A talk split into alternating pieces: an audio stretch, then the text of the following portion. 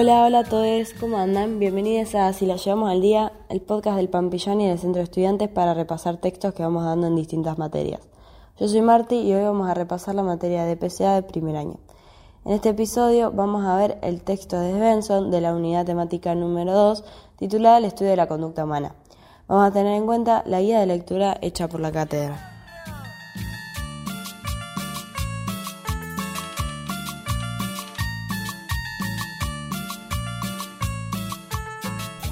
En el capítulo número 1 se habla del condicionamiento pavloviano.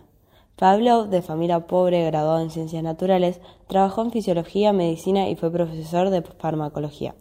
En 1904 recibió el premio Nobel por sus investigaciones sobre el estudio del aprendizaje, la digestión. Este se basaba en que un perro segregaba saliva ante la vista del alimento como ante la acción del alimento mismo. Se llamaban secreciones psíquicas.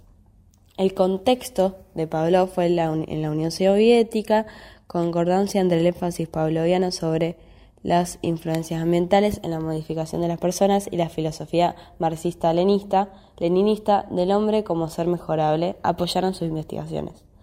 La filosofía optimista relacionada con mediciones precisas de las funciones fisiológicas también apoyaron sus investigaciones.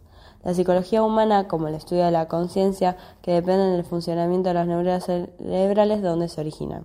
El enfoque pavloviano de abordar acciones complejas como la del pensar y tratar de explicarlas mediante las mismas leyes que rigen acciones menos complejas, como los reflejos, reacción a estímulos ambientales. Se denomina a este enfoque reduccionista.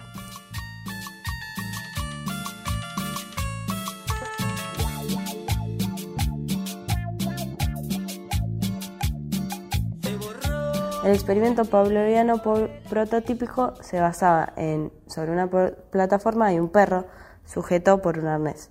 Se le pone carne en polvo en la boca y el animal saliva. La salivación es como un reflejo hereditario.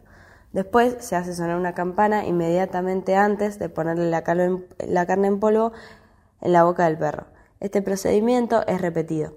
Entonces se hace sonar la campana sin dársele al perro carne en polvo, pero el perro saliva igual. A esto se le llama las secreciones psíquicas.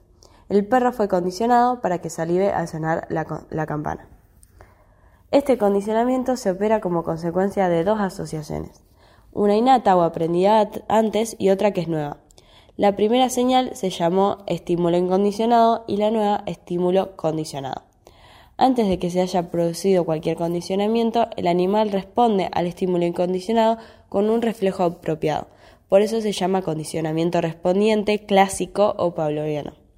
Debido a que no hace falta el condicionamiento alguno para que aparezca el reflejo en respuesta al estímulo incondicionado, porque las fibras nerviosas en el cerebro que conectan al estímulo incondicionado y el reflejo, este reflejo se llama reflejo incondicionado.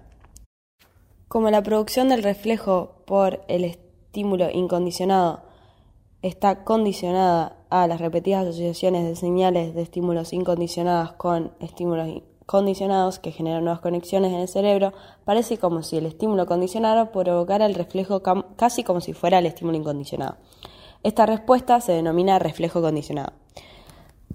Pablo consideró el estímulo condicionado como una señal dirigida al perro que debe esperar el estímulo incondicionado. El estímulo incondicionado genera una respuesta condicionada que constituye un reflejo de preparación para recibir el estímulo incondicionado que no necesita ser tan fuerte como, como la respuesta incondicionada. Importante para la adaptación porque permite al animal responder a su medio. Los mecanismos que permite conectar señales ambientales nuevas con las respuestas adecuadas. Este sistema de estímulos ambientales, como la carne en polvo o la campana, fue denominado primer sistema de señales son mayores probabilidades sobre, que permiten mayores probabilidades de sobrevivir y la flexibilidad en sus relaciones con el medio.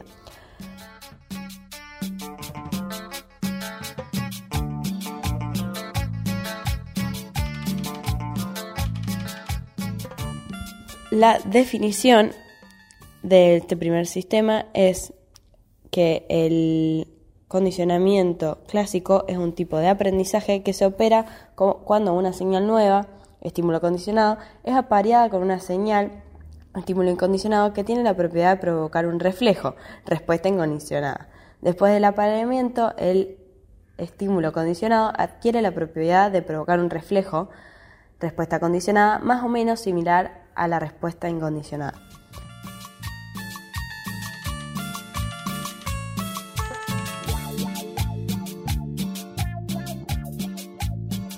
Los reflejos son unidades básicas de la respuesta, son reacciones predeterminadas a estímulos. El cerebro ha sido programado de manera innata como para que reconozca las señales apropiadas que provocan la expresión de los reflejos preconectados. Los reflejos pueden clasificar por orden de complejidad. Los más simples serían los que solo necesitan una neurona sensible y una matriz, como el reflejo rotuliano o tendinoso, a partir de ahí, los reflejos pueden clasificarse como propios de la médula espinal, del cerebro inferior y de la corteza cerebral, que pueden ser simples como el del perro al salivar al contacto con el polvo de la carne, o complejos como el deseo de imitar las acciones de otros en una multitud. Los reflejos complejos reciben el nombre distinto.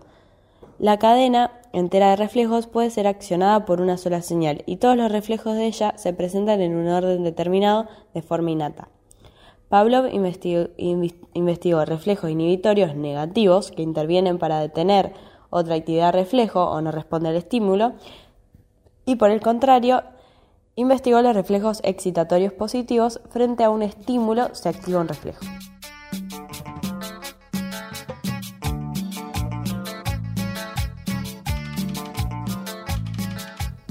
Hay dos tipos de inhibición Inhibición externa, que son reflejos que son provocados por señales externas que pueden tener eficacia sin aprendizaje. E inhibición interna, que son reflejos que exigen un proceso de aprendizaje.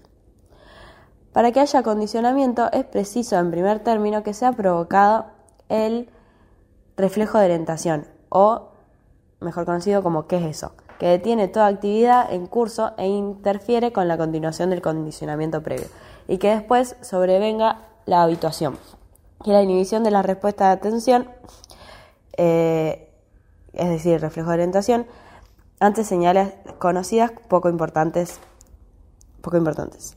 La presentación de un solo de un solo estímulo condicionado, extinción experimental, determina que deje de provocar una respuesta condicionada. Sin embargo, después de un periodo de descanso, el estímulo condicionado recobrará espontáneamente algo de su capacidad para suscitar la respuesta condicionada con menos fuerza. Esto se denomina recuperación espontánea. Por ejemplo, una persona que al tomar contacto por primera vez con un perro estaba en compañía de su madre histérica y que estaba en compañía de su madre histérica, tal vez nunca vuelva a acercarse a un perro como para comprobar que no son tan temibles como su condicionamiento lo hace creer un ejemplo del reforzador secundario generalizado o condicionado es que el dinero es apareado con la comida, con la satisfacción de necesidades sociales y derivadas de estímulos y con la aprobación social. Si alguien no encuentra restaurantes abiertos donde pueda cambiar su dinero por comida, no por eso se siente menos apegado emocionalmente al dinero.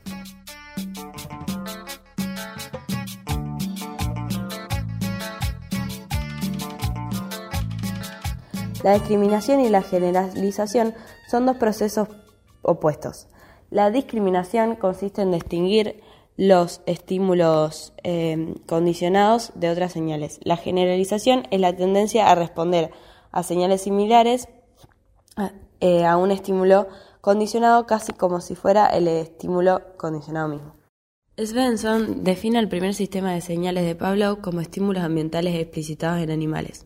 El segundo sistema de señales son los verbales y reflejos como las palabras y los pensamientos, que son hábitos adquiridos por capacitación y educación como largas cadenas de reflejos condicionados.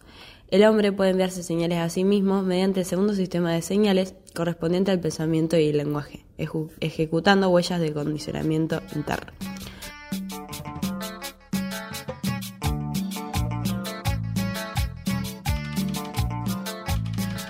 Ahora vamos a definir algunas posiciones de Pavlov respecto a la conducta normal, es decir, que para Pavlov la, neurosis resultaba de perturbaciones funcionales, traumas causados por estímulos muy fuertes que sobrecargan el sistema nervioso. La neurosis era una incapacidad para expresar emociones que determina la inhibición o depresión.